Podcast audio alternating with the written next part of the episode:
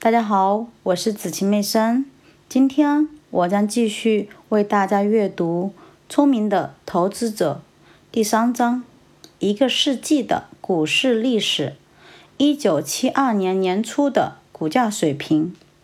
接着，我们着手评估一九六四年十一月的股价水平。道琼斯指数为八百九十二点。经过多方考证。我们达成了三点主要结论。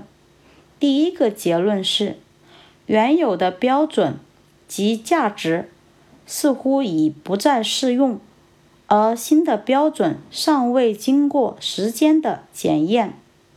第二个结论是，投资者必须根据某些重大的不确定因素来规划其投资策略，要考虑。极端的可能性，一方面，股市价格有可能进一步上涨，比如说再涨百分之五十，使道琼斯指数达到一千三百五十点；另一方面，则有可能突然出现同样大幅度的暴跌，从而使道琼斯指数降到四百五十点左右。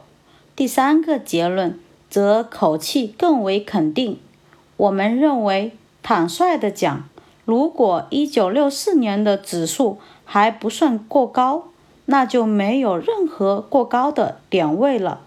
原书中这一章的内容是这样结尾的：何去何从？投资者不应仅凭本书的内容就认定1964年的股价水平过高。他们应当把我们的论证与华尔街其他资深专家的相反论证加以比较。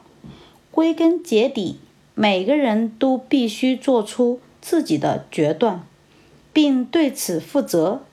然而，如果投资者对选择何种路线心存疑虑，我们建议他选择一条谨慎的路线。本书所倡导的投资原则要求投资者在一九六四年的形势下采取以下策略：一、不要借钱购买或持有证券；二、不要增加购买股票的资金所占的比重；三、减少股票的持仓量，使之降低到总投资的百分之五十以下。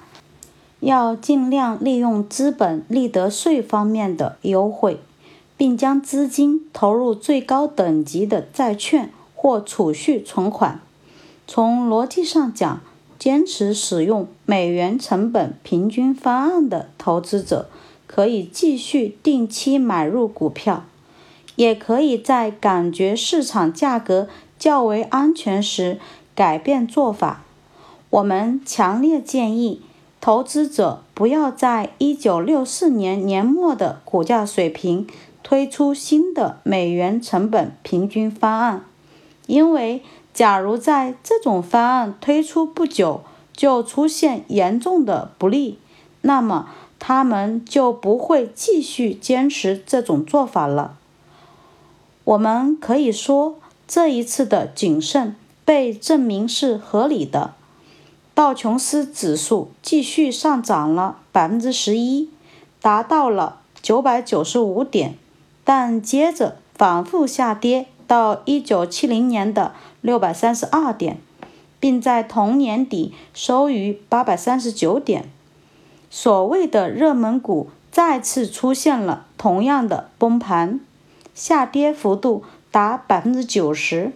与1961至1962年的那次下挫毫无二致。与此同时，就像本书导言指出的那样，整个金融领域的气氛开始变得消沉和疑虑。整件事情可以用一个简单的事实来概括：1970年道琼斯指数的收盘价。比其六年前的点位还低，自一九四四年以来，这还是第一次。这就是我们对此前股市价格水平所做的分析。读者和我们可以从中获得哪些教训呢？我们认为，一九四八和一九五三年的价格水平是可取的，但一九五三年的观点过于谨慎，而一九五九年的股价水平，道指在五百八十四点是危险的，一九六四年的股价八百九十二点则显得过高。即使在今天，这些判断也完全是有道理的，但他们似乎并不像我们以下这些平时的劝告那样更有用。一方面，我们倡导一致且可控的投资策略，同时，我们不鼓励战胜市场和挑选赢家的做法。不过，我们认为。读者可以从我们对股指水平的最新估计，这次是关于一九七一年年底的点位，来获得某些教益。即使我们分析的趣味性要大于实用性，或启发性要大于结论性，在亚里士多德伦理学的开篇有这样一段精辟的论述。探讨特定论题本身所包含的数量精确性，是训练有素的头脑的一个基本特征。不能要求数学家接受模棱两可的结论，正如不能要求雄辩家进行严格的论证一样。金融分析的工作则处于数学家和雄辩家之间。在一九七一年的不同时段，道琼斯工业指数大约在八百九十二点，相当于我们上一版本讨论过的一九六四年十一月的水平。但参照现在的统计研究，我们决定采用标准普尔综合指数及标准普尔五百指数的股价及相关数据。因为它比由三十只股票组成的道琼斯指数更具综合性和代表性。我们要把以前版本的四组数据（一九四八、一九五三、一九五八和一九六三年年底的数据）与一九六八年年底的数据进行比较。关于单期价格水平，为方便起见。我们将采用一百点这一数据，它在一九七一年和一九七二年年初曾多次出现过。主要数据列在表三中，其中的利润既采用了上一年的数据，也采用了最近三年的平均数。一九七一年的股息是指最近十二个月的数据。一九七一年的债券利率和批发价格采用的是该年八月份的数据。一九七一年十月，股市近三年的价格收益比及市盈率要低于一九六三和一九六八年底时的数据，它与一九五八年的水平大致相当。但比本轮长期牛市开始时的那几年高得多。这些重要的指标本身并不能说明1972年1月的股价水平太高，但如果把高等级债券的利率考虑进去，情况就不那么乐观了。读者可能已从我们的表格中看到，与债券收益相比。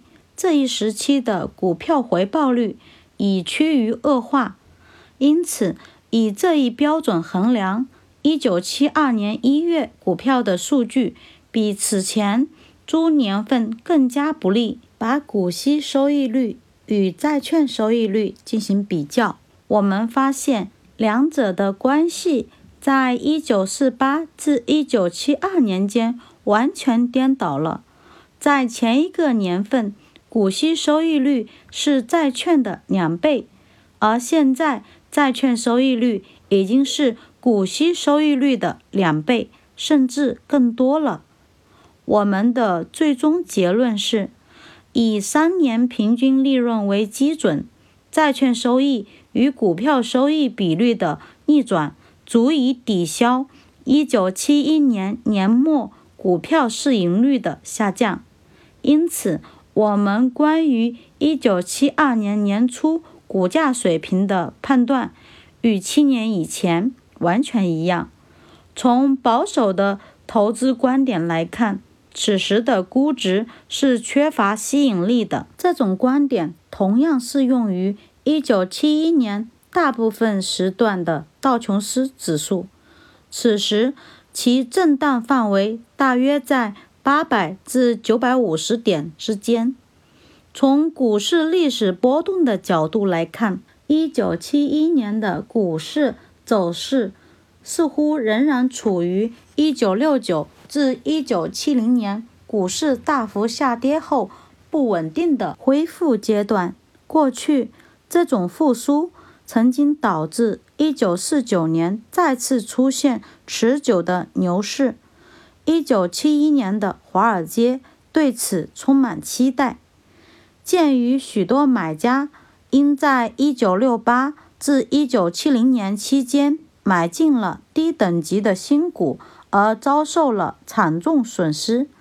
要想在1971年再度掀起新股发行的浪潮，显然为时过早。因此，股市目前尚未出现即将发生危险的可靠信号。如同我们在本书上一版讨论的，1964年11月道指位于892点时的情况那样。这样严格的讲，在下一轮的严重下挫或崩盘发生之前，道指似乎要再一次大幅超过九百点水平。但是，我们还不能够完全对此坐视不管。或许应该如此。在我们看来，一九七一年年初的市场对不到一年前的惨痛教训视而不见。这显然是一个令人不安的信号。这种粗心大意会逃脱惩罚吗？我们认为，投资者必须事先想到即将面临的困难时期，也许会迅速重演1969至1970年的暴跌，也许会先来一轮牛气十足的上冲，然后继之以灾难性的崩盘。这部分内容首先是在1971年年初完成的，当时的道琼斯工业平均指数为940点。一项细致的研究对华尔街普遍持有的相反观点进行了具体的说明。研究得出的结果是：1975年道琼斯工业平均指数。估价的中位数是一千五百二十点，这一价值水平相当于一九七一年中期时的一千二百点。一九七二年三月，道琼斯工业平均指数再次位于九百四十点，此前曾经降到七百九十八点。何去何从？重温我们上一版的结论。现在。当道琼斯指数在1972年年初回到与1964年年底相同的点位，大约900点时，我们的看法依然如故。感谢您的收听，我是紫晴妹生。明天我将继续为大家阅读第四章：防御型投资者的投资组合策略。我们明天见。